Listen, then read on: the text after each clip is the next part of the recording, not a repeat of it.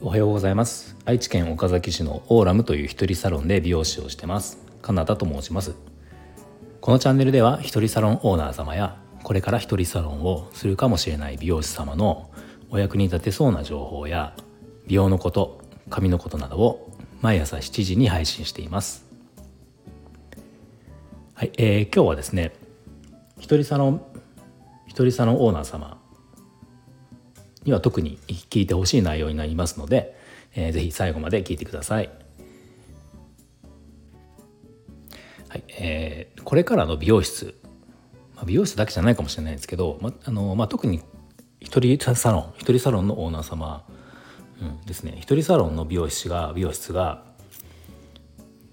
まあ、これからどんなふうに何を目指したら一番安定がするのかなっていう話なんですけど、まあ、これ僕が思うその今の目指すところっていうのは価値が共有できるコミュニティ化っていうのが、えー、これから大切になるのかなというふうに今思うんですね。えー、先日僕がその配信で、えー、ある、まあ、内容を配信えしたんですけどまああの理不尽なクレーマーに対してはお店は毅然とした対応をしないといけないですねっていう、まあ、そんなような内容のその放送をねしたんですね。うん、でそこにあのコメントをまあ多くいただいたんですが、まあ、その中の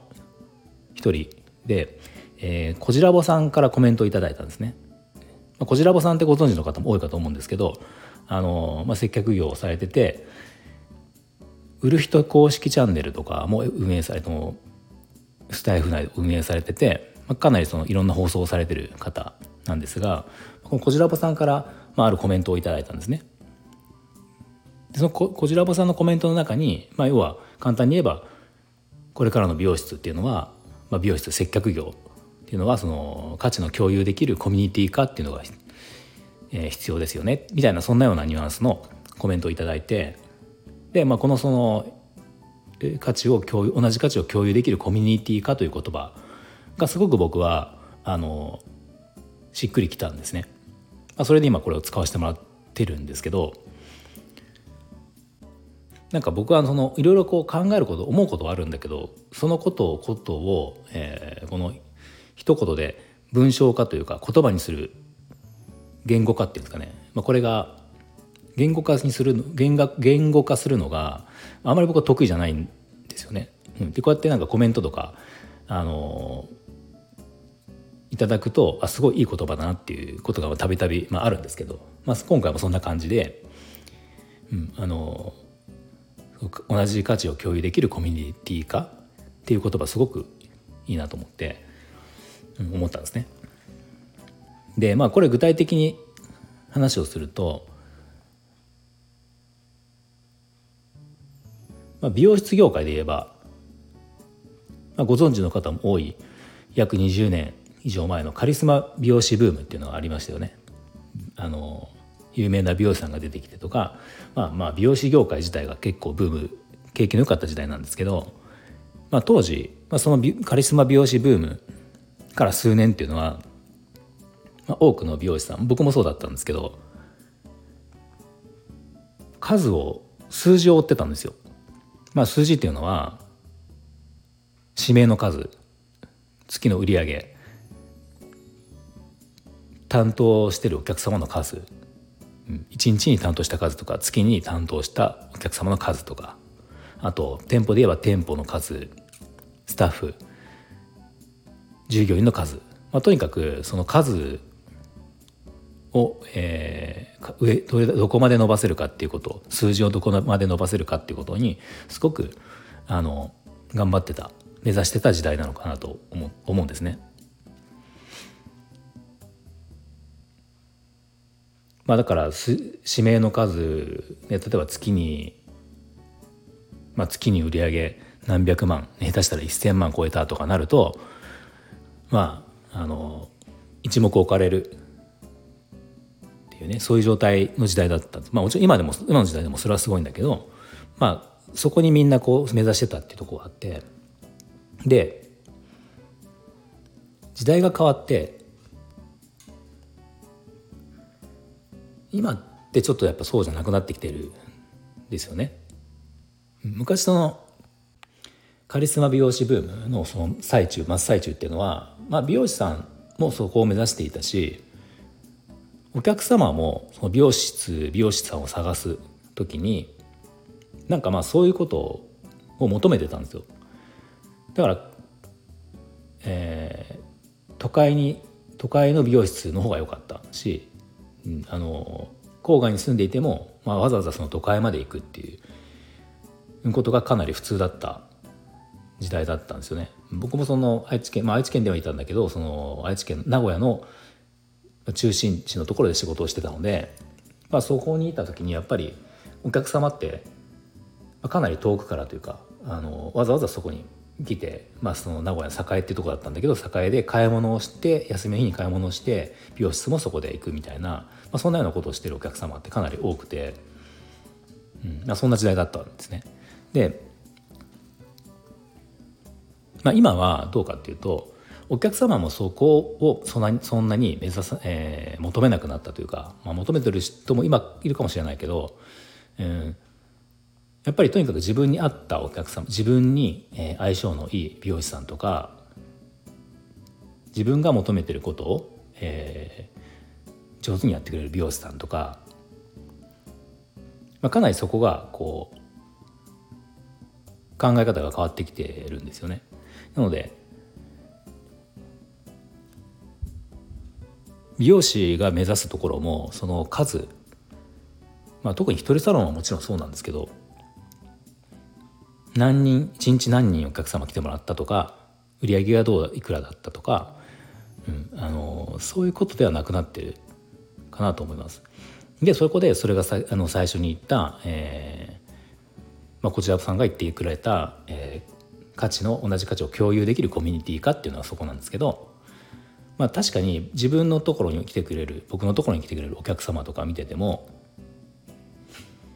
あの、まあ、長く通ってくれてる方とかっていうのはやっぱりそこの同じ価値観を共有できてる方がほとんどだなっていうのは思うんですね。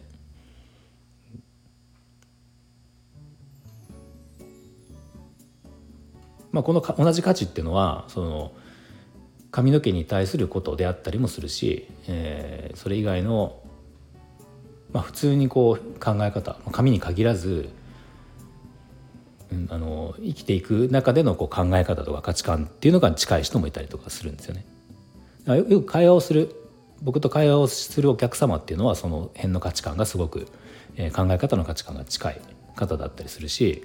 まあ、美容室に来ても別に会話はされない方もいるのであのそういう方の場合は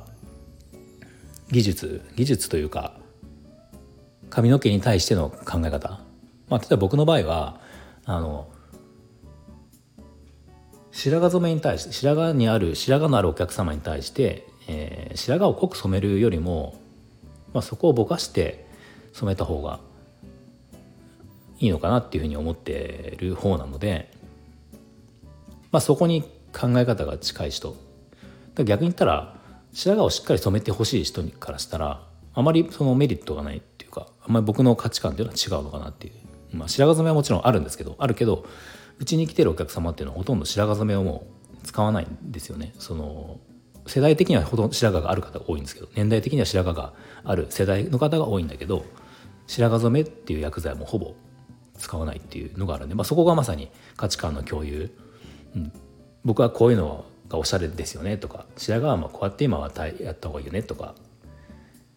うん、そんな考えの価値観っていうのがいやあのそうですねそこに共感できるしてくださるお客様が集まっているっ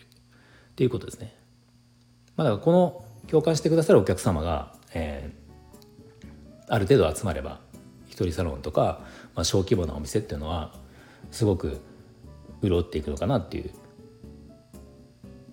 のが、えーまあ、それが最近の美容室だし、まあ、これから特に小規模のサロンとか個人サロンが目指すところなのかなと思います。なんとなく思うのが一周回って昔の美容室に戻ってるのかなみたいな感じはちょっと、うん、感じますね。なんか昔の昔のというか田舎の昔からある美容室ってその近所の人が集まってそこでこうね話を会話をしたりとか地元の話をしたりとかっていう、まあ、ちょっとこう人が集まる場所みたいなのってあったじゃないですか。あまああったと思うんですけどそのなんかそんな感じに近くなってきてきてるのかなっていう価値っていう意味では、まあ、ただその昔はその近所でっていうのがあったけど、まあ、今はそれが SNS とかでその価値観っていうものをまあどこでねあの広く広い範囲に発信ができるので、まあ、別に近くなくてもいろんなところからその価値を求めてお客様来てくださるようになったっていうのはまあ違うので、まあ、その昔からあるえー、近所ので人が集まる美容室の、えー、新しいバージョンというか、まあ、そんな感じにまた今はなってるのかなと思います。なので新規集客に関しても、まあ、決してこう、ね、あの1日1日とか月に何十人もたくたくさん来てもらおうっていうことよりも本当にその発、えー、内容価値観が、えー、届いた人に来てもらえるような新規集客っていうのをするようにする、えー、した方がこれからはいいんじゃないかなと、